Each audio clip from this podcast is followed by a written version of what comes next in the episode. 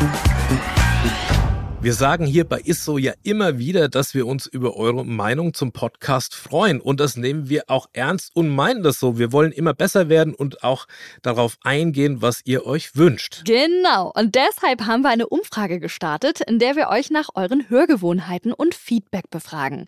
Das Ganze dauert rund fünf Minuten, ist anonym. Und jetzt das Coolste. Für euch springt auch etwas dabei heraus. Unter allen Teilnehmenden verlosen wir dreimal AirPods der dritten Generation. Den Link zur Umfrage findet ihr unten in den Show Notes der aktuellen Episoden. Also helft uns noch besser zu werden, klickt auf den Link in den Show Notes oder geht direkt auf podstars.de slash isso, nehmt kurz an der Umfrage teil und gewinnt dabei brandneue AirPods. Ist so, der Ernährungspodcast mit Achim Sam und Julia Rohrmoser.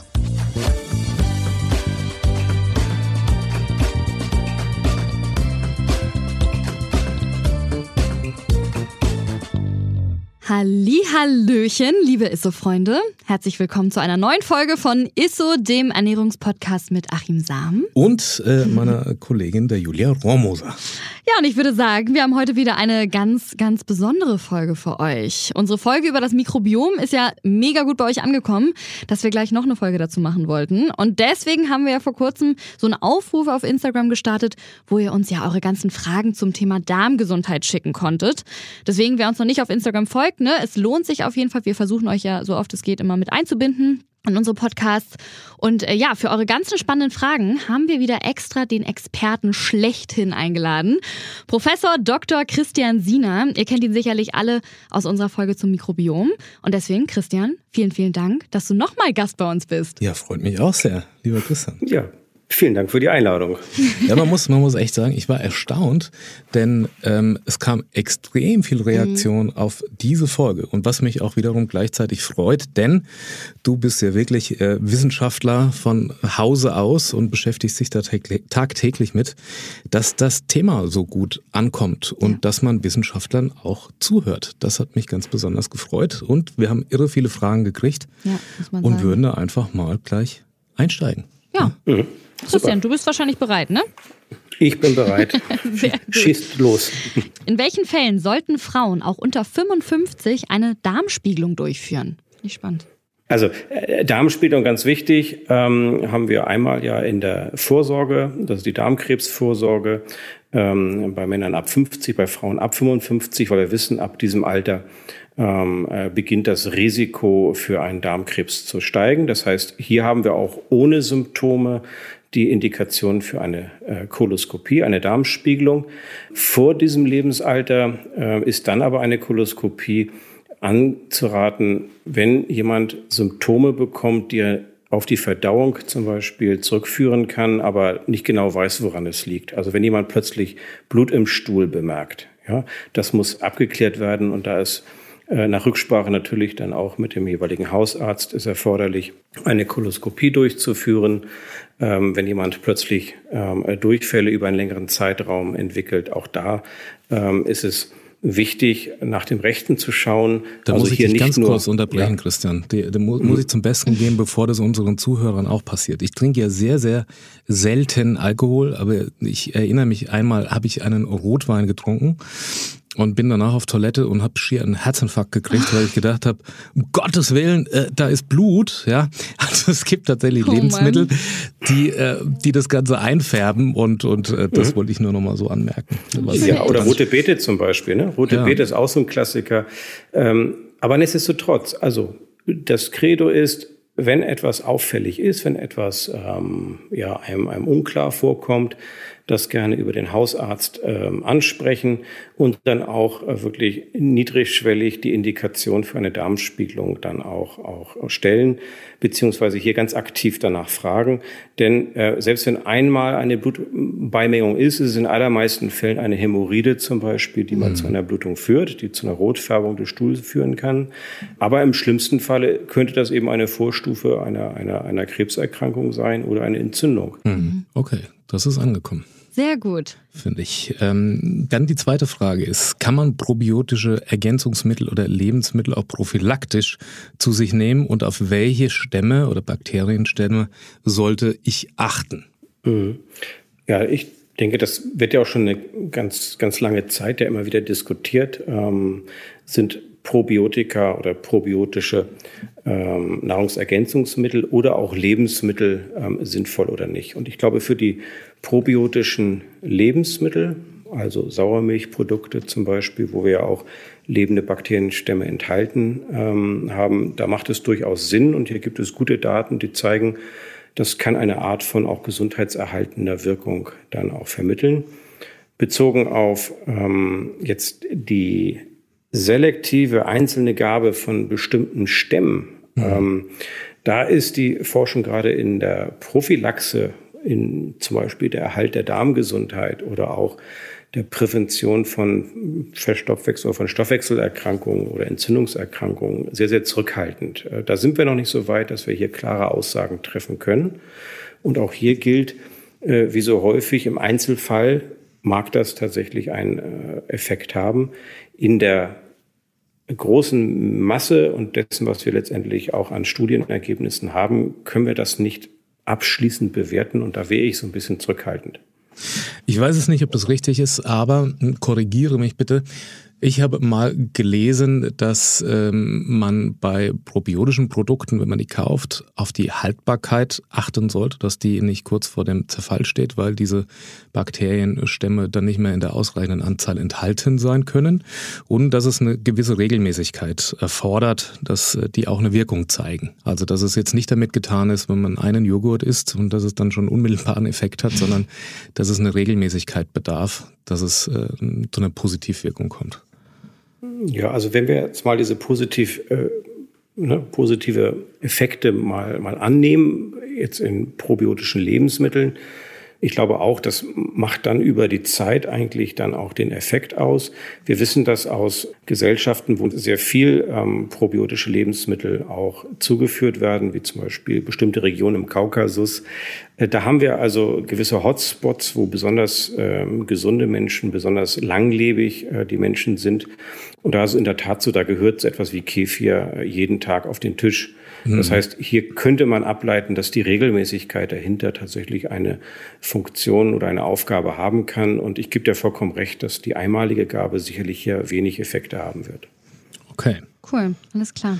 Willst du? Darf ich? Du also, darfst diese tolle Frage eine, stellen. Okay, gut. Dann, dann stelle ich die Frage, was passiert mit Zucker oder was äh, richtet Zucker im Darm an? Ich glaube, ähm, äh, wir müssen uns erstmal mit dem Begriff Zucker auseinandersetzen. Und das Thema Zucker ist ein relativ komplexes. Und da haben wir auch schon, ich glaube, das richtige Wort komplex, denn wir haben zum Beispiel komplexe Zucker, die wir unterscheiden müssen von Einfachzuckern oder von Zweifachzuckern. Und je nachdem, um was für ein Zuckermolekül es sich handelt, haben wir aber eine verschiedene oder eine unterschiedliche Verwertung. Wenn ich jetzt von komplexen Kohlenhydraten äh, rede, die einer bestimmten Konfiguration vorliegen, also zum Beispiel als Ballaststoffe, dann passiert im Darm Folgendes. Diese Ballaststoffe gelangen in den Dickdarm und werden dort von unseren Darmbakterien zersetzt, fermentiert und es entstehen Stoffwechselprodukte, die für uns sehr wichtig sind. Mit den Zuckern, die wir selber verdauen, verdauen können, ist es so, dass die längeren Zuckerketten zer erhackt werden, verdaut werden durch Enzyme. Da haben wir verschiedene Enzyme, die zum Beispiel durch die äh, Bauchspeicheldrüse sezerniert werden. Wir haben Enzyme, die im Bürstensaum äh, des Darmepithels setzen. Und da ist es so, dass von einem langen Zuckermolekül die Zersetzung in immer kleinere Zuckeranteile dann stattfindet. Und letztendlich erst auf Ebene des Einfachzuckers findet die Verstoffwechslung statt. Das heißt, im Falle zum Beispiel von Saccharose, dem Haushaltszucker, wird dann die Glucose in die Darmzelle aufgenommen und von dort weiter verstoffwechselt. Ich kann mir vorstellen, dass die Frage auch noch ein bisschen in die Richtung zielt mit äh, Zuckeraustauschstoffen und in Richtung Süßstoff. Das, was wir in der letzten Folge mit dir angesprochen haben, wo du gesagt hast, dass äh, Süßungsmittel, Süßstoffe langfristig einen Effekt, Negativeffekt auf, die, auf das Mikrobiom haben können und somit den, den, den Stoffwechsel beeinflussen könnten. Ja. Also da ist es ja so, dass wir das Glukosemolekül aus dem zum Beispiel Haushaltszucker aufnehmen und verstoffwechseln können. Bei den Austauschstoffen, Zuckeraustauschstoffen oder auch den nicht kalorisch artifiziellen Süßstoffen ist es so, dass wir eigentlich in über 95 Prozent das, was wir zu uns nehmen, auch wieder ausscheiden. Mhm. Und hier ist es so faszinierend, das haben wir bisher immer immer gedacht, das ist kein Problem, ähm, weil wir es ja komplett ausscheiden. Das heißt, super, schmeckt süß das Lebensmittel, was wir entsprechend versetzen mit dem jeweiligen Produkt. Und wir erwarten eigentlich keine negativen Konsequenzen, weil es wird ja ausgeschieden. Mhm. So. Und nun weiß man allerdings, dass der Weg, wie Süßstoff erkannt wird, über ganz definierte äh, Rezeptoren, also nach dem Schlüssel-Schloss-Prinzip funktioniert und dass eben nach Aktivierung dieser entsprechenden ja, Rezeptoren oder Schaltermoleküle wiederum Prozesse ausgelöst werden, die doch erheblichen Einfluss auf unseren Stoffwechsel mhm. haben können. Also wir sehen zum Beispiel, dass der Blutzuckerspiegel trotz der Nichtaufnahme in den Körper unter diesen Zuckeraustauschstoffen tatsächlich mhm. steigen kann. Okay, spannend. spannend. Sehr spannend, muss ich auch sagen. Ich würde mal weitermachen mit den Fragen. Was bringen Darmsanierungskuren? Das interessiert mich auch sehr. Auch das ist eine ganz häufige Frage, die in der Sprechstunde dann, dann auch gestellt ähm, wird. Und zwar ist dahinter die Überlegung, ähm, dass wir ja doch diverse Unverträglichkeiten haben, dass wir so etwas wie ein Reizdarmsyndrom haben, dass wir vielleicht auch Manche reden von, von Übersäuern, äh, andere reden wiederum von, von ständig ähm, Schmerzen im Gastrointestinaltrakt, wie auch immer. Äh, das Gefühl, etwas für sich Gutes zu tun, indem einfach der Darm mal resettet wird. Ja, das ist so ein bisschen das, was dann auch äh, in, in, dem, in dem Sprachgebrauch der entsprechenden Person, die dann diese Frage stellen, auch mhm. dann vorkommt.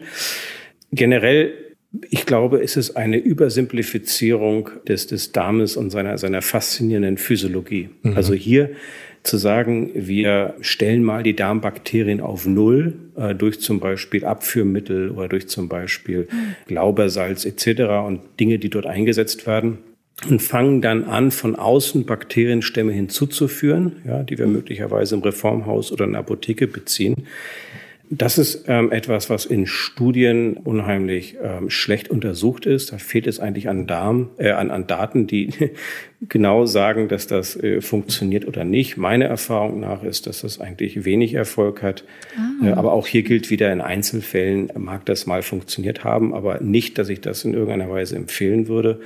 Oder auch, dass, dass jetzt wirklich viel Zuspruch zum Beispiel im Rahmen einer Sprechstunde hat oder dass mir berichtet wird, dass das wirklich regelhaft zu einem Erfolg führt. Deshalb, ich bin da zurückhaltend. Ich sagt ja immer relativ ketzerisch, mit dem Herzen macht man das ja auch nicht. Das hast du ja auch nicht. Das hat jetzt hier beim Achim 41 Jahre lang geschlagen. Ich mach das mal auf Reset, ne? mach's mal aus und dann schalte oder gönn dem ein bisschen Ruhe. ja, Der Darm schön, ist ja auch, braucht die Peristaltik und, und also zumindest ist das, was ich von dem Darm mhm. verstehe. Und ja. ähm, tja, das So viel von meiner Seite da. Ja, Christian, du hast ihn eben gerade schon erwähnt. Deswegen mache ich mal mit dieser Frage einfach mal direkt weiter. Was steckt hinter Reizdarm bzw. beziehungsweise dem Reizdarmsyndrom? Ja, also Reizdarm, wie der, wie der Name sagt, ist der, der gereizte Darm, der aber, mhm. ich glaube, im, im, äh, in seiner Begrifflichkeit die, die Symptomatik, ähm, die die Patienten berichten und vor allem auch den Leidensdruck, der dahinter steht, nur unzulänglich eigentlich charakterisiert. Ähm, wir haben extrem viele ähm, Menschen, zum Beispiel in, in Deutschland, die an einem sogenannten Reizdarmsyndrom nach entsprechenden Kriterien leiden. Das heißt, das sind diejenigen, die chronisch Magen-Darm-Probleme aufweisen, die dazu führen, dass Stuhlunregelmäßigkeiten auf, auftreten, wie zum Beispiel Verstopfung oder auch Durchfall oder auch eine Mischung aus beiden. Personen, die ähm, abdominelle, also Bauchschmerzen haben, die das Gefühl haben, aufgebläht zu sein. Ja, das ist sozusagen die Symptomlast, die die Patienten ähm, berichten. Dazu kommen aber eben auch noch viele andere Dinge. Abgeschlagenheit, Müdigkeit, Ängstlichkeit bis hin zur depressiven Verstimmung. Mhm. Und das ist alles eine Gemengelage, die sehr, sehr unspezifisch ist, wenn, wenn wir dann eben damit in der Praxis konfrontiert werden. Mhm. Und ähm, hier gibt es klare Überlegung zu sagen, was ist denn das Reizdarmsyndrom? Mhm. Vor allem nicht. Das heißt, wir haben hier eine Ausschlussdiagnostik und definieren letztendlich denn das Reizdarmsyndrom über eine Ausschlussdiagnostik. So, das heißt, das ist natürlich nicht zufriedenstellend zu sagen, wir haben hier ein, ein, ein häufiges Symptom, eine häufige vielleicht auch sogar Syndromologie, die wir nur über ein Ausschlussverfahren mhm. eigentlich gut diagnostizieren können.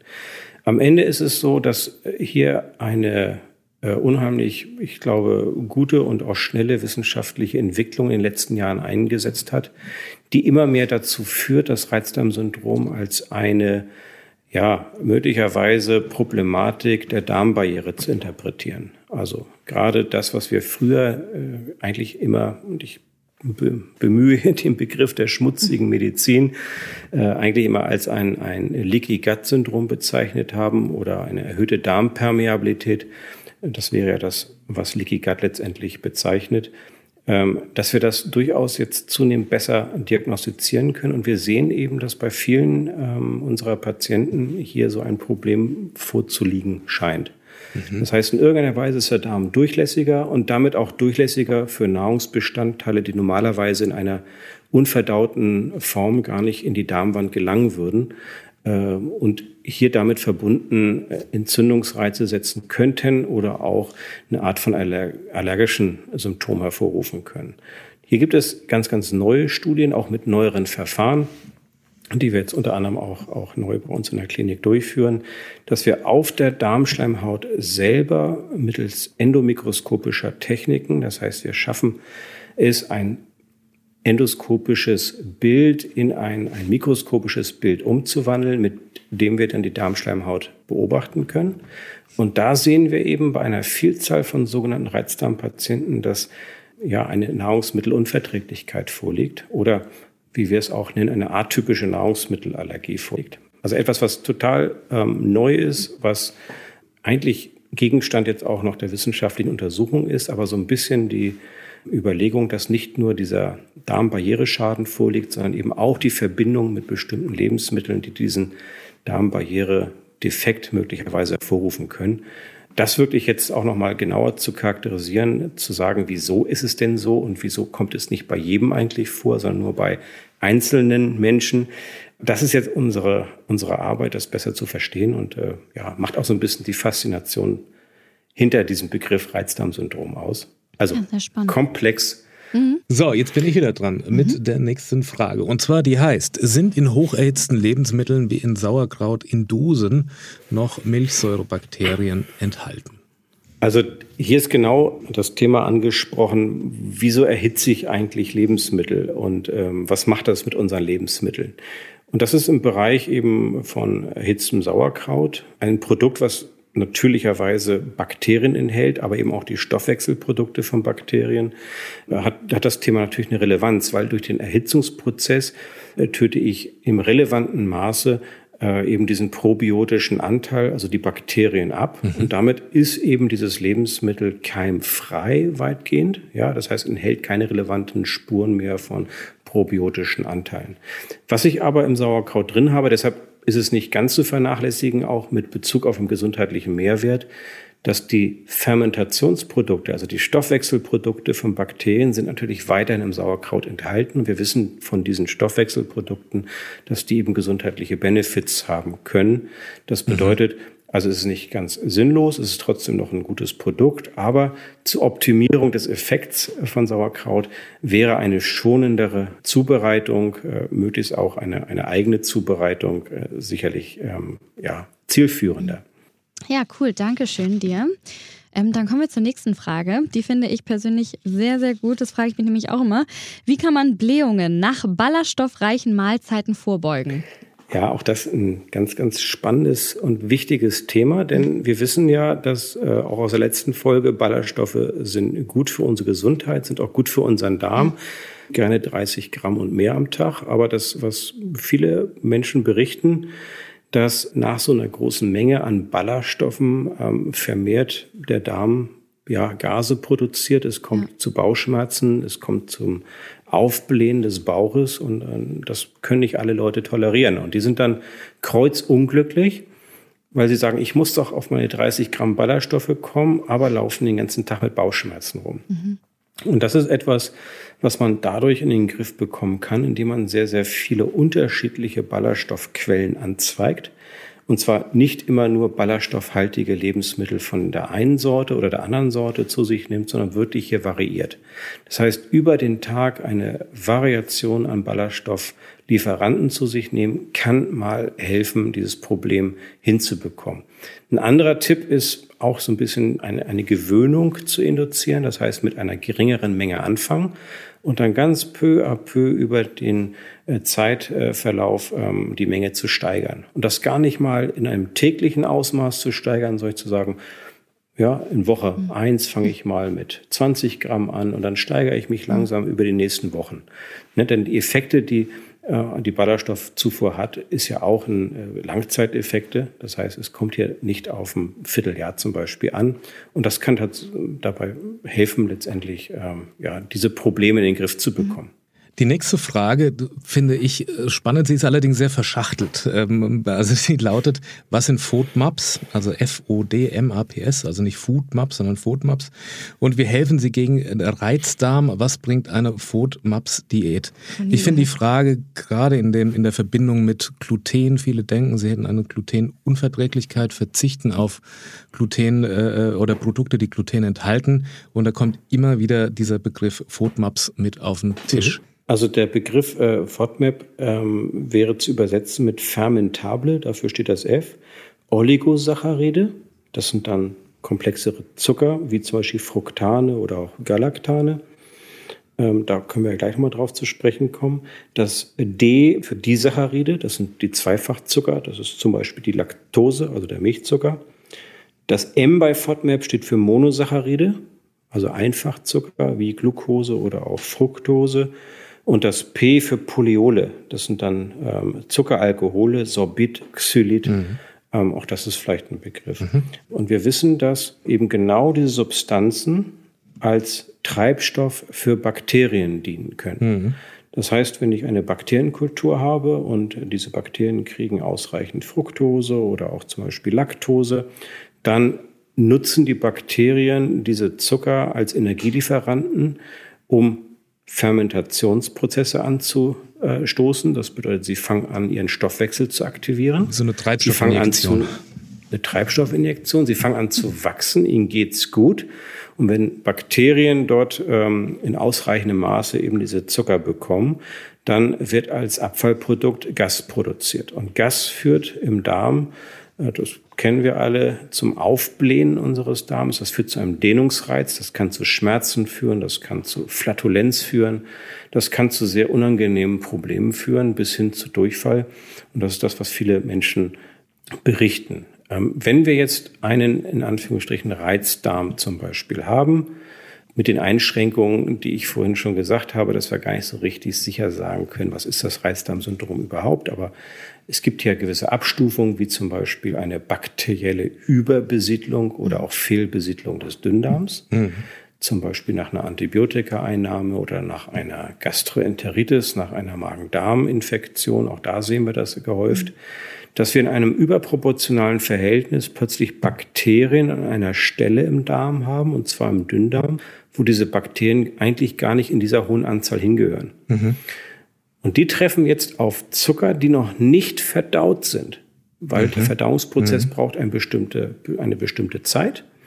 Und ähm, normalerweise ist das irrelevant, weil die Zeit, die der Zucker braucht, die er den Darm herunterwandert, ne, mhm, mhm. ähm, reicht eigentlich komplett aus, dass der Zucker aufgenommen wird. Wenn ich mhm. jetzt aber Bakterien an einer Stelle habe, wo diese Bakterien nicht hingehören, dann wird, bevor dieser Zucker aufgenommen werden kann, dieser Zucker in die Bakterien aufgenommen und führt eben zu den gerade geschilderten Stoffwechselentgleisungen, wenn man so möchte, der Bakterien. Also ein ganz äh, physiologischer Prozess, der am Ende aber äh, leider diese Probleme macht. Und das kann reduziert werden, indem man eine bestimmte Diät durchführt, also eine sogenannte Low-FODMAP-Diät, die wir eben bei Reizdarmbeschwerden oder auch der sogenannten bakteriellen Überbesiedlung oder SIBO, Englisch Small Intestinal Bowel Overgrowth, das ist sozusagen mhm. der, der, Fachterminus aus dem Angelsächsischen.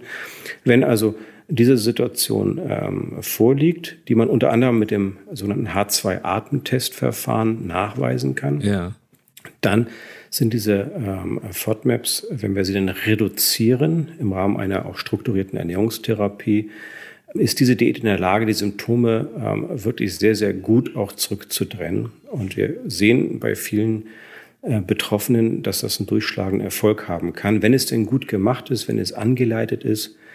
Denn äh, das, was diese Frage letztendlich ja auch beinhaltet, wo ist denn vielleicht möglicherweise überall sogenannte FODMAPs drin, das ist gar nicht auf den ersten Blick so ersichtlich, wie es dann ist. Das heißt, man muss ja tatsächlich auch nach Tabellen vorgehen und schauen, ähm, wie denn da wirklich auch gemessene FODMAP-Gehalt in den jeweiligen Lebensmitteln äh, dann aussieht. Kann es denn sein, dass ich äh, sozusagen ähm, ähm, verschiedene Lebensmittel dahingehend begünstigen, dass so ein ähm, Syndrom bei mir ausgelöst wird? Oh, also ganz spannend. klassisches Beispiel, ich habe das tatsächlich, wenn ich ein, ein, ein bestimmtes Süßungsmittel in einem mhm. Getränk zu mir nehme, meistens dann nach dem Essen und mhm. dann einen, äh, ja, einen Latte Macchiato trinke. Ja dann mhm. passiert mhm. das bei mir tatsächlich manchmal, dass ich denke, mir fliegt die Schädeldecke weg. Und, und ja, das ist, ich kriege dann Bauchschmerzen ohne Ende. Ich kann es aber bislang noch nicht definieren, ob das die Konstellation ist, die, mhm. die letzten Endes das auslöst. Also ich weiß nicht, ob es das Beispiel gut, gut, gut trifft, aber einfach diese Beeinflussung von ähm, sieht man ja zum Beispiel bei der sogenannten Fructoseintoleranz. Fructose ist in ganz, ganz vielen Lebensmitteln enthalten als, als Süßungsmittel. Und äh, wir alle haben eine sehr individuell unterschiedliche Aufnahmekapazität von Fructose. Und je mehr Fructose wir zu uns nehmen, wir kommen irgendwann an, an, an einen Punkt, einer sehr individuellen, ja. ähm, sag ich mal, Toleranzgrenze, an dem wir einfach es nicht mehr schaffen, die Fructose über die Darmbarriere mhm. äh, zu bringen und diese Fructose dann eben für einen längeren Zeitraum im Darmlumen verbleibt. Mhm. wie gesagt, das Beispiel, da kommen dann plötzlich Bakterien, die finden das gut, die können sich von Fructose gut ernähren, die finden es mal ganz abwechslungsreich, nicht immer diese blöden Ballaststoffe dann zu sich nehmen zu müssen, die sehr energieaufwendig sind zu spalten für die Bakterien, sondern hier haben sie wirklich einen Einfachzucker, der geht sofort in die Gasproduktion über. Und das ist das, was viele Menschen merken. Das Ganze wird dadurch dann begünstigt, indem wir sehr isoliert Fructose zu uns nehmen und wenig zum Beispiel Glukoseanteil haben. Mhm. Denn wir wissen, dass Fructose zusammen mit der Glucose in den Darm bevorzugt aufgenommen mhm. wird. Und das ist so einer der Fehler, die auch viele Betroffene machen, die sehe ich auch in meiner Ambulanz, dass mir dann auch berichtet wird, Mensch, ich habe mich doch fruktosearm ernährt und ich habe insgesamt komplett meine Zucker- und Kohlenhydrate merklich reduziert. Und hier kann es mal helfen zu sagen, na ja, Fructose-Reduktion super, aber bitte nicht alle Kohlenhydrate, ein bisschen Glucose, also als Abbauprodukte, denn von verschiedenen Zuckermolekülen brauchen wir um die Fructose, die da ist, die wenige Fructose dann in den Darm, ähm, in die Darmwand dann tatsächlich aufzunehmen. Mhm. Und das ist so ein bisschen das, was auch im Rahmen einer strukturierten und guten Ernährungstherapie dann auch den Betroffenen mitgeteilt wird, ähm, eben nicht komplett auf Kohlenhydrate zu verzichten, sondern hier tatsächlich sehr selektiv auf die Fructose zu achten und ein bisschen Glucose, Schrägstrich, andere Zucker zu erlauben. Das ist so ein bisschen vielleicht ein Beispiel dafür, wie sich Lebensmittel gegenseitig mhm. ähm, ja auch, auch in der Interaktion begünstigen oder eben nicht begünstigen können, wenn es um das Thema Nebenwirkung geht. Ja, wow, Christian, das war ganz, ganz viel Information, die du uns hier gerade gegeben hast. Also ich konnte auf jeden Fall schon äh, mega viel mitnehmen. Ich hoffe, unsere Zuhörerinnen und Zuhörer auch. So, wir sind aber noch nicht am Ende dieser Folge. Uns erwartet ja noch das Highlight der Woche. Das Highlight der Woche. Und da wir natürlich diese Woche einen Gast haben, kommt das Highlight der Woche natürlich von unserem Gast, dem Christian. Was hast du uns denn mitgebracht? Ja, also meine heutige Auswahl ist ähm, der Naturjoghurt. Hm. Also tolles Produkt, Sauermilchprodukt mit probiotischen, aber auch einen sogenannten postbiotischen Anteil. Für den Darm super, für unsere Gesundheit gut, ähm, günstig, gerne auch selber herstellbar. Tolles Produkt. Vielen, vielen Dank für das Beantworten unserer ganzen Fragen. Also danke, danke, danke, dass du wieder mit dabei warst, Christian. Ja, danke ist ganz auf meiner Seite. Finde ich total spannend und ja, also tolle Fragen und ich hoffe, äh, die Beantwortung der Fragen war so, äh, dass ihr das auch alle gut verstanden Ich vermute, habt. die Folge war so spannend, dass jetzt noch mehr Fragen kommen. ich mir auch es kann also durchaus sein, lieber Christian, dass du ein wöchentlicher Gast in unserem Podcast wirst. Ich bedanke mich ganz herzlich und wir hören uns sicherlich bald. Vielen Dank. Okay. Bis Vielen bald, Dank euch Christian. beide. Ciao. Gut, tschüss. So, und wenn euch die Podcast-Folge gefallen hat, dann empfehlt diesen Podcast gerne weiter und folgt uns vor allem bei Instagram. Da könnt ihr gerne auch weitere Fragen zum Thema Darm schicken oder auch zu anderen Themen, die euch gerade einfallen. Und auf Instagram bekommt ihr natürlich auch immer alle Infos zu unseren aktuellen Folgen und ab und zu auch mal so ein kleines Quiz, ne? Oder so ein paar Einblicke, wie es so bei uns im Studio aussieht. Es lohnt sich auf jeden Fall. Ja, ich würde sagen, bis nächste Woche. Tschüss. Ciao. Danke. Dieser Podcast wird euch präsentiert von Edeka. Wir lieben Lebensmittel.